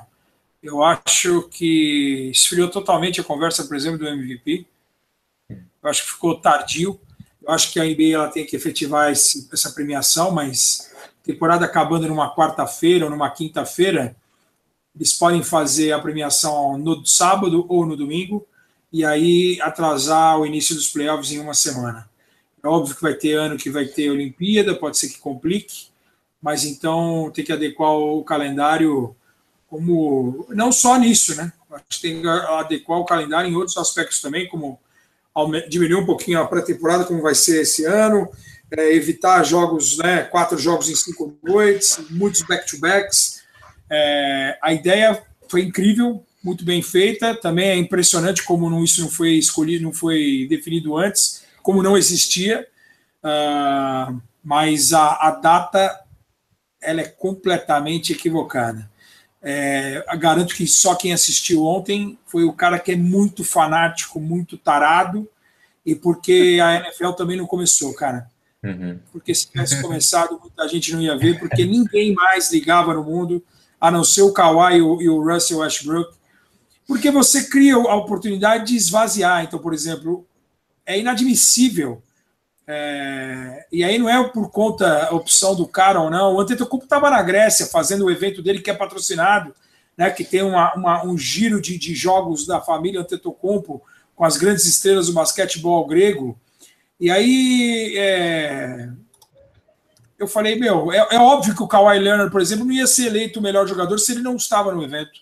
Porque se ele fosse, os caras iam fazer de tudo para o cara estar. Tá entendeu? Uhum. E aí você, no meio da temporada, você não tem, você pode exigir dos caras, falar, rapaziada, é o seguinte, esse ano vai ser em tal lugar, ó, o, o campeão foi Golden State, então o próximo, o primeiro Awards do ano que vem vai ser na Oracle Arena, e aí, meu, no sábado, quando acabar a temporada regular, que o assunto tá quente, tá todo mundo brigando, discutindo, e eu acho que ficou velho demais. É um asterisco só, mas é um asterisco gigantesco. Meu.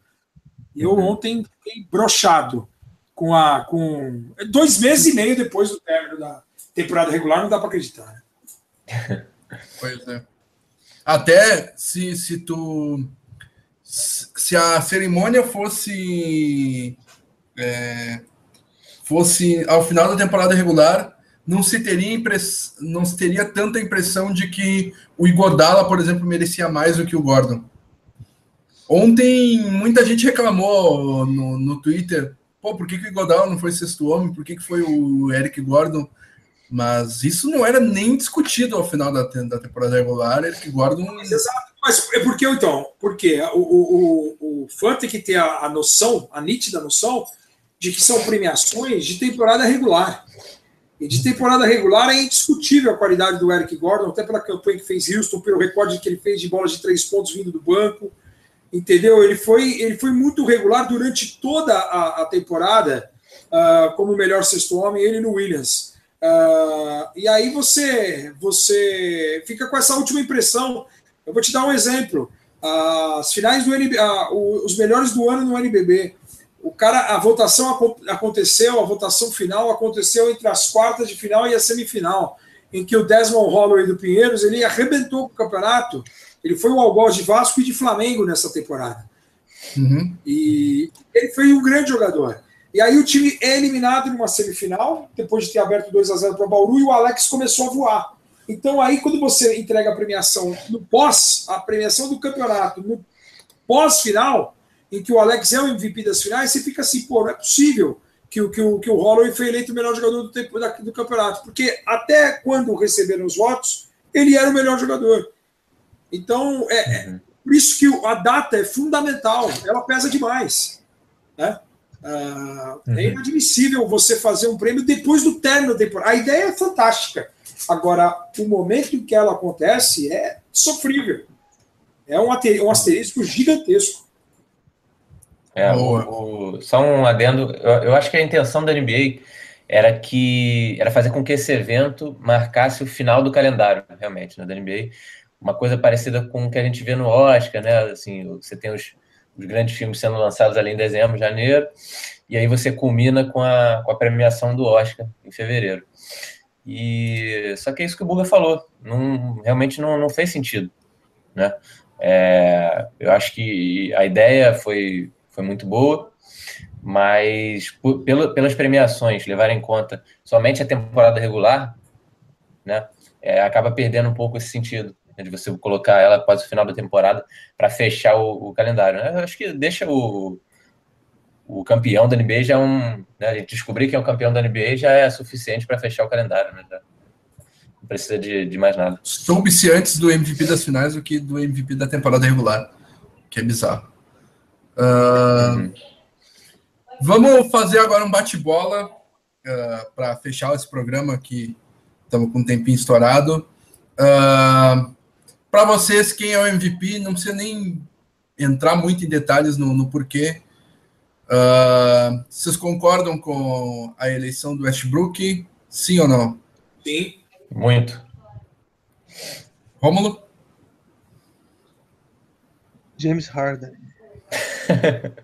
Pois é, eu, tam eu, também eu também sou time James Harden pela campanha. Uh, Acho que, por exemplo, Steve Nash foi MVP com 19 pontos contra 35 do Kobe Bryant, mas é porque o Kobe Bryant não teve uma campanha melhor. Então acho que saiu um pouco do trilho esse. O MVP próprio Robertson. Do... O Robertson também meteu triplo-duplo e o MVP foi o Bill Russell, se não me engano. Isso, Sim, exatamente. O Bill Russell, Bill Russell levou o bola, é porque, é, então, pelo critério é, adotado pela NBA, é até uma surpresa o Russell Westbrook ter sido eleito MVP, porque ela nunca, é, nunca foi um MVP com uma, com uma campanha tão ruim, tão baixa, né? Um posicionamento uhum. em tabela tão ruim. Uh, e naquele ano do, do, do, Bill Russell MVP, foi o primeiro time na história com mais de 60 vitórias. E o Will Chamberlain, que foi o segundo, ele teve 50 pontos de média e mais de 24 rebotes de média por partida, e ele não foi MVP também. E o Oscar Robertson, Isso. com 30, 30, 12, 11, 30 pontos, 11 rebotes, 11 assistências, é, fez, é, né, foi o terceiro na lista. O que chama a atenção da NBA é a mudança de critério. Uhum. Mas uh, o Russell Westbrook, é porque a, a, conta que a gente brincou ontem lá na ESPN foi o seguinte: se você tirar o Russell Westbrook e o James Harden, o, o, o Houston era capaz, mesmo o Harden tendo quase 60%, 60 pontos saindo das mãos deles né, de, de, de, de eficiência no Houston. Uhum. O, Oklahoma, quando saiu o Duran, eu tinha certeza que o Oklahoma não pegaria nem playoff. Exatamente. o Russell Westbrook, por isso que essa é a minha diferença. Mas Perfeito. eu acho que se fosse dada para o Harden, também não estaria, não seria nenhuma loucura. Entendeu? Uhum. É o que chama atenção numa NBA de era moderna, apesar da bola de três, é o cara ter média de triple-double. É, eu, eu nunca imaginava ver esse recorde caindo e ele caiu. Uhum. Boa. E jogador, jogador defensivo do ano? Vocês concordam com a eleição do, é, do Draymond Green, do Golden State Warriors? Prêmio o meu voto foi para Rudy Gobert, o Green não tem como, né, cara? Eu acho que ele, o all-around dele aí, é, tá. o cara ser o coração do, do Golden State, o cara ser uh, o cara que motiva todo mundo e é o cara que sai para marcar é, qualquer jogador, seja na 5, na 4, na 3, na 2, na 1.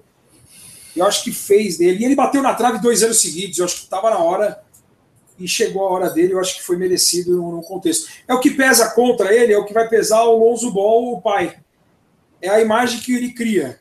Então o pessoal fica com uma rusga em relação ao Draymond Green, mas defensivamente, jogando basquetebol, ele é excepcional. Uhum. Eu sou, é, eu, eu sou talvez o maior fã do Draymond Green nessa equipe aqui. Até pelos motivos de antes, né? Do, Draymond Green é o cara que dá carrinho na placa e eu gosto desse jogador que dá carrinho na placa. Uh, metaforicamente falando. Mas é, os Não, mas ele dá. É, é, e, mas o, os números defensivos do Jazz me assustam demais. E, os, e eu, eu, meu voto seria no Rudy Gobert pelo, pela, pelo, pela surpreendente defesa do Utah Jazz em que ele é o líder de, dessa defesa. Foi uma defesa que tomou 94 pontos por jogo e a do Golden State Warriors, uh, a que pese uh, o, o, o, pace do, das duas equipes, mas mesmo assim o Golden State Warriors tomou quase 110 pontos por jogo. Acho que por esse número fantástico do, da defesa do Jazz e, e pela temporada do Rudy Gobert, eu daria para o Rudy Gobert, mas uh, Draymond Green está muito bem votado. É, eu já teria dado esse prêmio para ele antes, ao invés do Kawhi, mas uh, nesse ano eu discordo um pouquinho. Uh, próximo da lista, Most Improved Player. Eu acho que esse não tem como. Alguém vai conseguir discordar desse? Não, esse daí não tem como. O, o Greek Freak. Só né? título de curiosidade: ele liderou o Bucks nas cinco estatísticas de pontos, rebotes, assistências, roubos e tocos. Isso só uhum. tinha acontecido cinco vezes na história, quatro vezes na história. E top é, 20. Então isso mostra como ele. Todos, né? Isso aí. Isso. Na NBA. Na é, NBA. Eu só vou, só vou trazer uma, uma frase que, que o Duran falou, Kevin Duran, né? Uh, falou ontem, se eu não me engano, deu uma entrevista e foi perguntado sobre o Giannis, né? O potencial dele e tal. E, e o Duran definiu bem, cara. Ele falou o seguinte: ele falou que a questão não é se o, se o Giannis um dia vai ser MVP, né? A questão é quantos MVPs ele vai ganhar. Porque, na minha opinião, é, vai ser o, o sucessor aí, é a próxima grande estrela da liga, assim como foi o, o LeBron James, assim como é Kevin Durant, um cara já bastante né? dominante. É, já é um, um All-Star consolidado, mas é, eu acho que não vai demorar muito para a gente ver ele beliscando o MVP, não. Uh, Quem sabe o Jonathan Isaac siga os passos dele, né? São Exato. Parecidos. É. Sexto homem. Uh, alguém discorda do eleito Eric Gordon do Houston Rockets? Meu voto foi no, no Williams pelo que ele fez nos dois times, né? O cara mudar. Primeiro aceitar ser banco lá, né? Sendo que ele era o cara mais confiável no ataque do Los Angeles Lakers.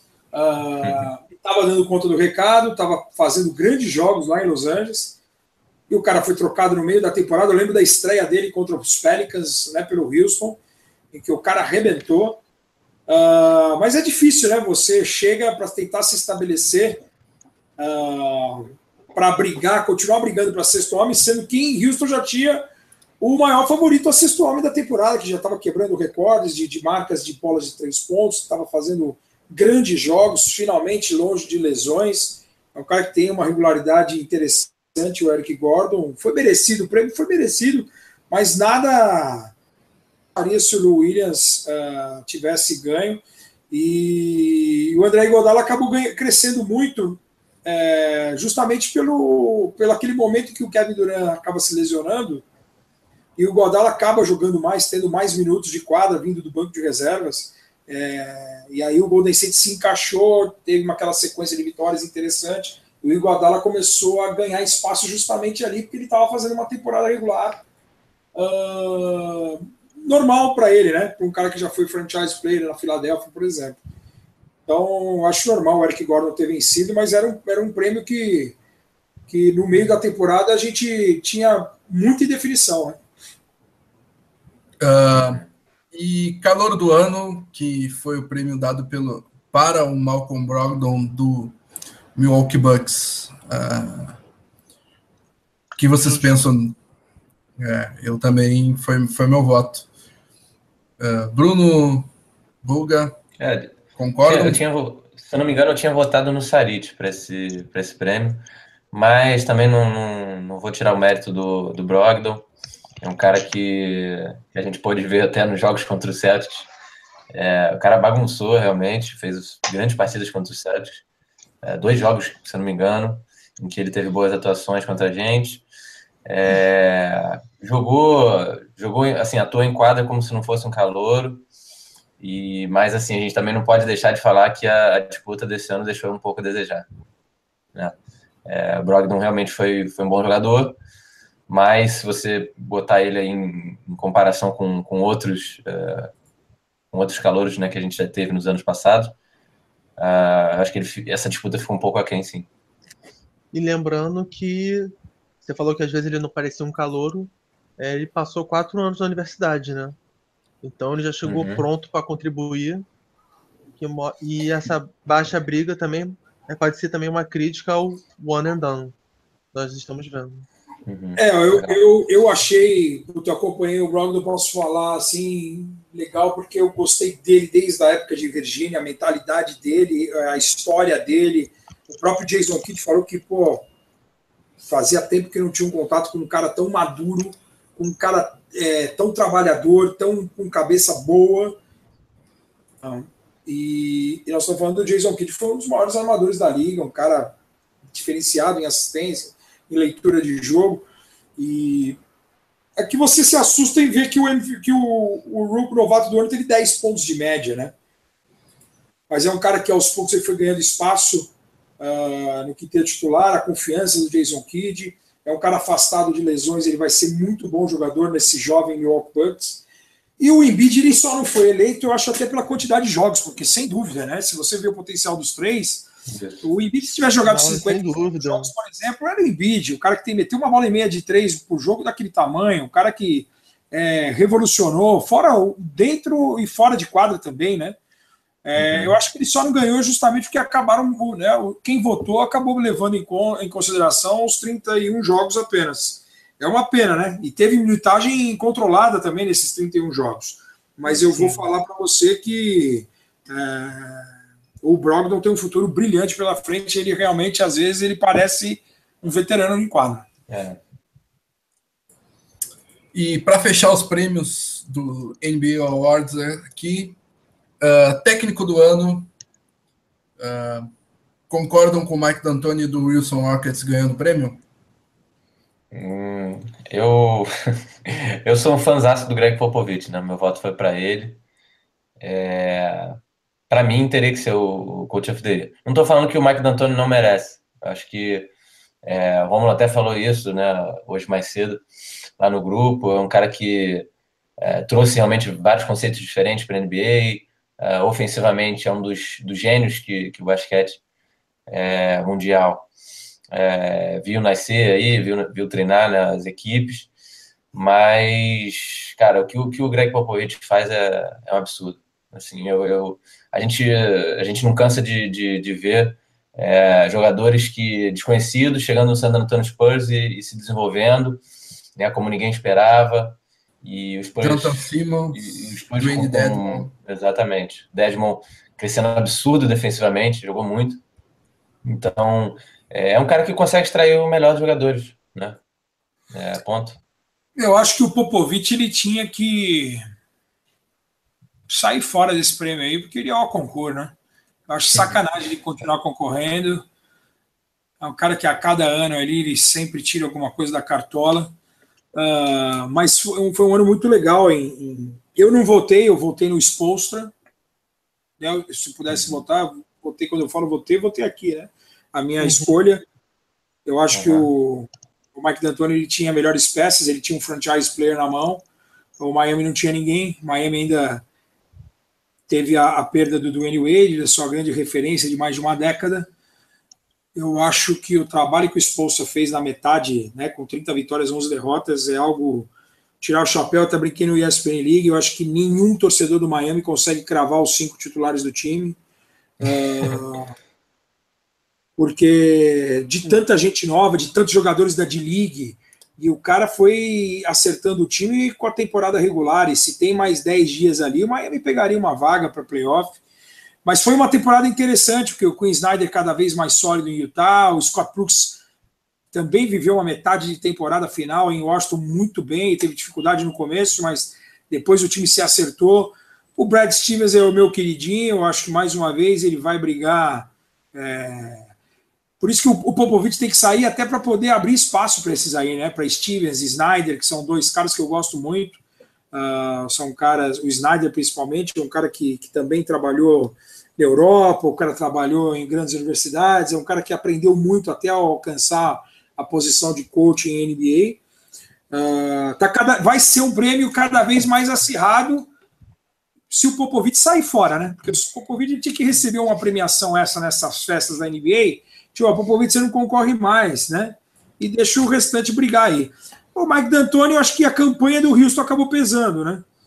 Eu, eu não gosto desse estilo run and gun. Eu, eu, eu acho que o Mike D'Antoni, ele ele mostrou em Los Angeles e Nova York recentemente que sem ovos você não faz omelete. Então, eu achei muito dependente da qualidade individual para esse run and gun funcionar. Eu acho que o Spolstra, esse ano, ele tirou leite de pedra. Boa. Uh... Um pouquinho em relação ao, técnico, também concordo, Mike D'Antoni. E eu só uh, le lembrei um pouco do, do, do, que o Buga falou aí, de tirar o, o Popovich da premiação, me lembrou o, o Neymar recebendo a bola de prata ao concurso para ele não concorrer mais, assim que nem o Pelé lá, lá atrás. Então, não seria uma novidade em premiações assim, né? Então tá. É, o D'Antoni também concorda, né, que mereceu. Ah. Lembrando que foi o segundo prêmio dele, né? O primeiro foi em 2005. E ele foi motivo de chacota, né, por muito tempo, falando, ah, equipe sem defesa, D'Antoni Peladeiro. Mas ele mostrou que ele é um homem à frente do seu tempo, porque o que aquele Suns fez em 2005 é, é o ataque de muitas equipes hoje, com muitas bolas de três, jogo de transição. Então ele desafiou esse jogo tradicional da liga, jogo truncado, de garrafão. É, usava o Sean Marion na 4, que normalmente era 3, o Stoudemire era o pivô. Então, ele também é um treinador que muito criativo e o prêmio está em boas mãos. É, o estilo melhor defesa é o ataque, né? É assim, ele foi eficiente em alguns momentos, mas eu não, não sou muito fã, não. Eu acho que não é um basquete vistoso, apesar de estar na moda, de todo mundo querer chutar a bola de fora, uh, de você acelerar o jogo. Eu acho que você pode continuar acertando, chutando, minha opinião, eu respeito as demais. Acho que você pode continuar chutando e tendo volume de bola de três se você chutar com qualidade, bem posicionado. Não, agora o run and gun, especificamente falando, o cara jogando, deixando 4, 6 segundos descer e um bloqueio, o cara já queimar uma bola de três, é, hoje, por exemplo, você viu o Ariza, que é um excepcional defensor, o cara só arremessa de três pontos. E eu não, não vejo tanto mérito assim do Mike D'Antoni. Eu acho, vejo o mérito do time que foi montado. Aí é mais a cabeça do Daryl Morey, que trouxe Ryan Anderson, Eric Gordon, Lou Williams, e aí você consegue botar também a bola na mão do James Harden, e ele desce, existe um bloqueio, e aí a movimentação natural dos jogadores acaba esperrando alguém para a bola de três e alguém chutando de três desequilibrado. Prova disso foi o último jogo contra o San Antonio, que daí você vê uma aula de técnico, que o time joga sem o Kawhi, sem o Tony Parker, mete 30 pontos no Houston em Houston, com o James Harden com 10 pontos, que daí todo mundo bem marcado, acelerando na hora certa. Eu acho que existe uma diferença muito grande, mas eu respeito o estilo porque deu certo com, as, com os ovos. O omelete foi feito porque existiam ovos certos. Porque em Los Angeles claro. e em Nova York, o Renan Gunn, o cara, ele, tanto que ele brincou ontem, né? A primeira coisa que ele falou foi ele falou alguma coisa em relação à mídia de Nova York, né? Porque ele tá é. com Nova York engasgado na, na, no pescoço justamente pela, pela falta de resultados lá, né? Eu acho que é tanto ao céu, tanto ao mar, é meio complicado, viu? Mas importante que nesse momento deu certo. Boa. Então, fecha... fechamos aqui nosso, nossa análise do NBA Awards. Uh, vou registrar o, os comentários depois. Antes eu vou liberar aqui o, o, o Bulga, que tem um outro compromisso aí daqui a pouquinho, né? Mais, né, Bulga? Acabamos, acabamos nos estendendo um pouquinho mais aqui. Queria já de antemão agradecer a tua participação aí, tu que é sempre solícito e somos grandes fãs seus aqui de toda a equipe do, do Celtics Brasil. Muito obrigado pela participação aí. Um abração e queria saber o teu destaque final para fechar tua participação aqui com a gente. Não, obrigado pelo convite mais uma vez, Fábio. Obrigado aí ao Bruno, ao Romulo, a todo mundo que está participando aí. Um grande abraço a essa nação celta. Uh, que o Boston Celtics volte ainda mais forte. Estou na expectativa de a chegada de algum de algum All-Star aí para esse Boston. Acho que vai ajudar bastante. Uh, o desenvolvimento também desses jovens jogadores. Torço para que não abram mão do Jason Tatum, do Jalen Brown, uh, porque muita especulação nesse momento, né, Fábio? Então a gente fica é, com medo, né, de, de, Não adianta você draftar um cara de um futuro promissor como o Tatum, por exemplo, um cara que é falado nos Estados Unidos desde 2014, e aí você escolhe, faz o cara uma terceira escolha e você envolve o cara numa troca, mesmo que seja para pegar um Paul George, que é um cara consolidado na liga. Eu acho que dá para mesclar, eu acho que dá para abrir um. Né, tem dinheiro para gastar. E mais uma vez, putz, um ótimo bate-papo, é muito legal a gente falar com com as pessoas que acompanham a fundo o NBA com vocês. Um beijão a todos aí. É, uma ótima intertemporada aí. Estarei junto sempre que for chamado. Grande abraço a todos. Valeu. Boa, Buga. Falou, Obrigado aí. Pela tchau, tchau. Um Isso, abração, meu. Uh, que registrar mais, uh, mais uns comentários aqui. Uh, o César Henrique Antunes fala que uh, o Cris Bursada da ESPN já tinha comentado é, no começo de maio que o Celtics é, realmente gostava bastante do Jason Tatum, então que ele não se surpreende com a escolha. É uma boa é, uma boa constatação. Tem aqui o Paulo Henrique Julião, Arthur Breno Vieira, Sander Sander Batista, Uh, vejamos. Ross Barkley também chegando por aqui, ele que está sempre por aí. Uh, deixa eu. Uh, aqui o César Henrique Antunes, né, falando em peladeiro, chama o Jordan Crawford. É, foi, foi, o, foi um dos nomes que me veio à cabeça, tanto o Jordan Crawford quanto o Nate Robinson dois ex-jogadores do, do, do, do, Celtics que é, me vieram é, à cabeça. Uh, só lembrando, alguma... é, só de, de curiosidade, é, pegando a história da NBA, não é comum uma equipe que tem um peladeiro é, como Jordan ou outros que nós conhecemos ser campeão. A gente pode olhar aí os últimos 10, nenhum tinha esse man que vem do banco só para trazer pontos. Então talvez não seja a melhor das, das táticas, né? Uh, mas é que também nenhum desses tinha o Marcos Smart vindo do banco também, né? É, é, mais, é mais o que chama atenção. É, um peladeiro na maneira de dizer, mas alguém que complemente o jogo do, do Marcos Smart.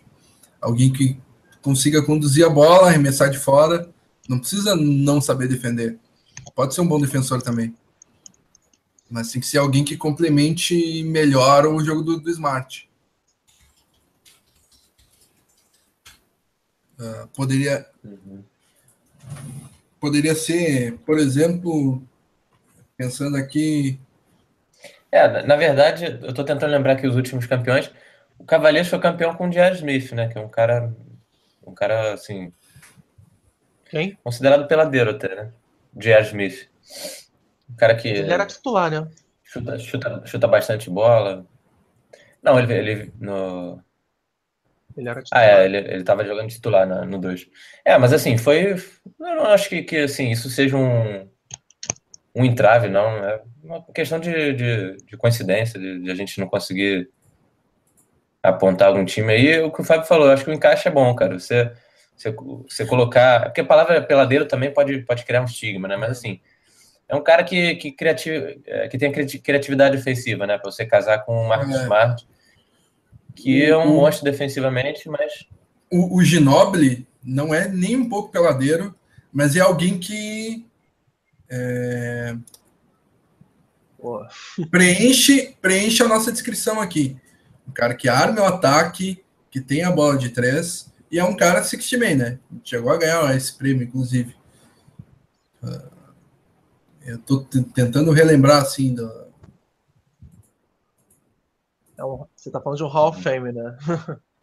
Sim, exatamente. É, mas, por exemplo, da Free Agency, eu, eu acho que alguém que acrescentaria muito é, nesse time do Celtics, com essas características que eu falei, é o John Ingles, por exemplo.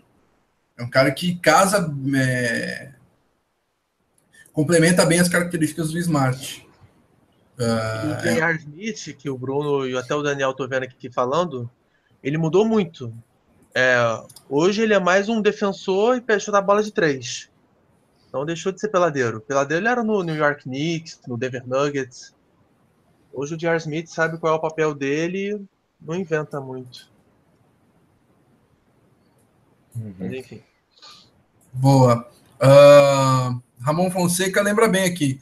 O melhor do NBA Awards foi o Bill Russell falando que chutaria a bunda de Shaquille O'Neal, Carinha do Jabbar, uh, é, Almirante, isso, né? Almirante David Robinson. Isso é, foi demais, né? É, Alonso Morning. Alonso Morning e de Kembe Mutombo. Os cinco uhum. é, pivôs Hall da Fama e o o Russell meteu essa. Excelente e emocionante a homenagem feita ao nosso eterno camisa 6, né? Uhum. Sim, sim. Te confesso que cheguei próximo das lágrimas na, na, na homenagem para ele. Olha, cheguei, né? cheguei perto. Uh, o Vinícius Kaeski lembra aqui, né? O Nick Young é, peladeiro é free agent. É, esse aí casaria bem com o Smart, mas não seria minha primeira opção, assim.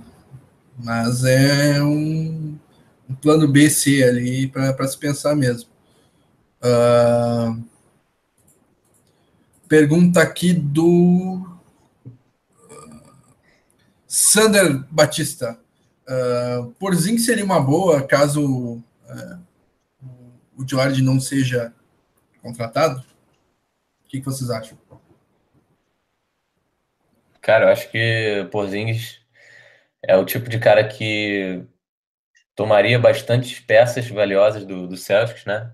Seria um preço alto que a gente pagaria e que não acrescentaria tanto assim na, na equipe. Não estou falando que ele é um não é um bom jogador, acho que ele é um ótimo jogador, mas simplesmente o custo-benefício não, não, acho que não seria válido, não. Acho que é melhor a gente é, salvar essa, essas peças que a gente tem para um, um cara que, que chegue em condições de, de nos colocar realmente na, na disputa pelo título. Acho que o Porzingis não, não faz isso, não.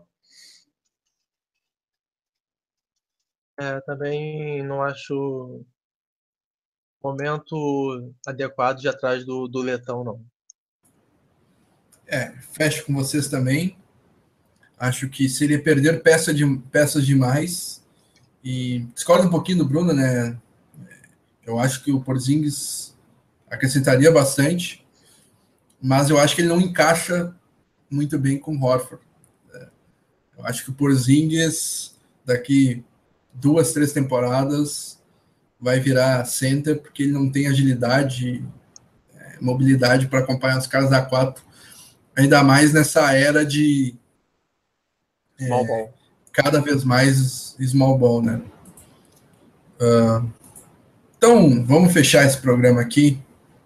Uh, gostaria de pedir destaques finais de vocês, começando agora pelo Romulo. O que, que tu tem para destacar para nós aí nesse final de programa, Romulo? É, é muito parecido com o meu destaque inicial, que a Free Agency vai abrir na meia-noite, né, de sexta para sábado. É, a cada dia os rumores aumentam de Paul George, de Blake Griffin, de Gordon Hayward. O mais recente foi que o Celtics já teria, inclusive, feito a proposta para o Indiana Pacers. A proposta já estaria na mão deles. Então, a qualquer momento, a qualquer hora, até o próximo sábado, quando o julho virar, quando nós virarmos a página e estivermos em julho, boas surpresas podem acontecer. Então, fiquem de olho, porque o Celtics Brasil vai tentar acompanhar e informar vocês o mais rápido possível.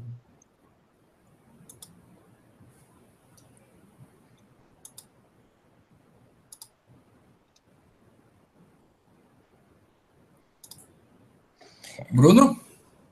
É, meu, meu destaque final, dia 3 de julho.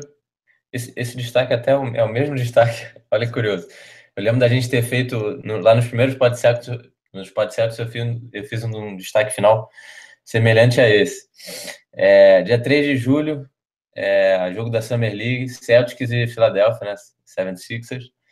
É, oportunidade da gente ver. Na época era Ben Simmons contra Jalen Brown, e agora eu repito, repete-se o cenário, né, mas muda os personagens. É, a gente vai ter a chance de acompanhar Markel Fultz contra o Jason Tatum, provavelmente. Então fiquem ligados aí que a Summer League já está quase começando e vai ser bom matar essa saudade da, da NBA.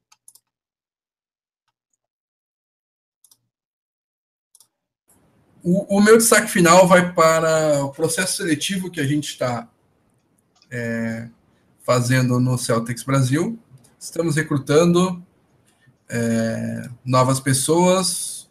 Quem é, for apaixonado pelo Boston Celtics, quiser participar do nosso projeto, quiser escrever no site, editar vídeos, tiver um, é, claro, é, entender de edição de vídeos, é, ser bom na é, escrever bem, ter conhecimento de basquete do Boston Celtics. Uh, a gente está recrutando. Quem quiser, mande e-mail para contato@celticsbrasil.com.br ou veja lá na nossa página. Então, o destaque final é que o Celtics está buscando reforços na free agency e a gente também, né? Tentar adicionar um Gordon Hayward da, da escrita para para o Celtics Brasil. O que, que vocês acham?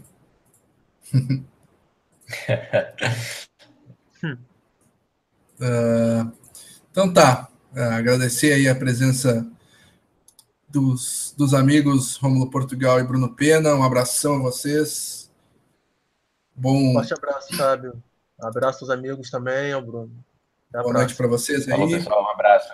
Feito. E um abração a todos que participaram aqui. Alexandre Vinícius Gaeski, Sander, Guilherme Marodin, Daniel Emiliano, Bruno Camarilha, Ramon Fonseca, César Henrique Antunes, Vitor Buchala, João Gabriel Souza, Ros Barclay e demais. Muito boa participação de vocês. Um grande abraço e tchau, tchau. Falou, um abraço. Valeu, um abraço.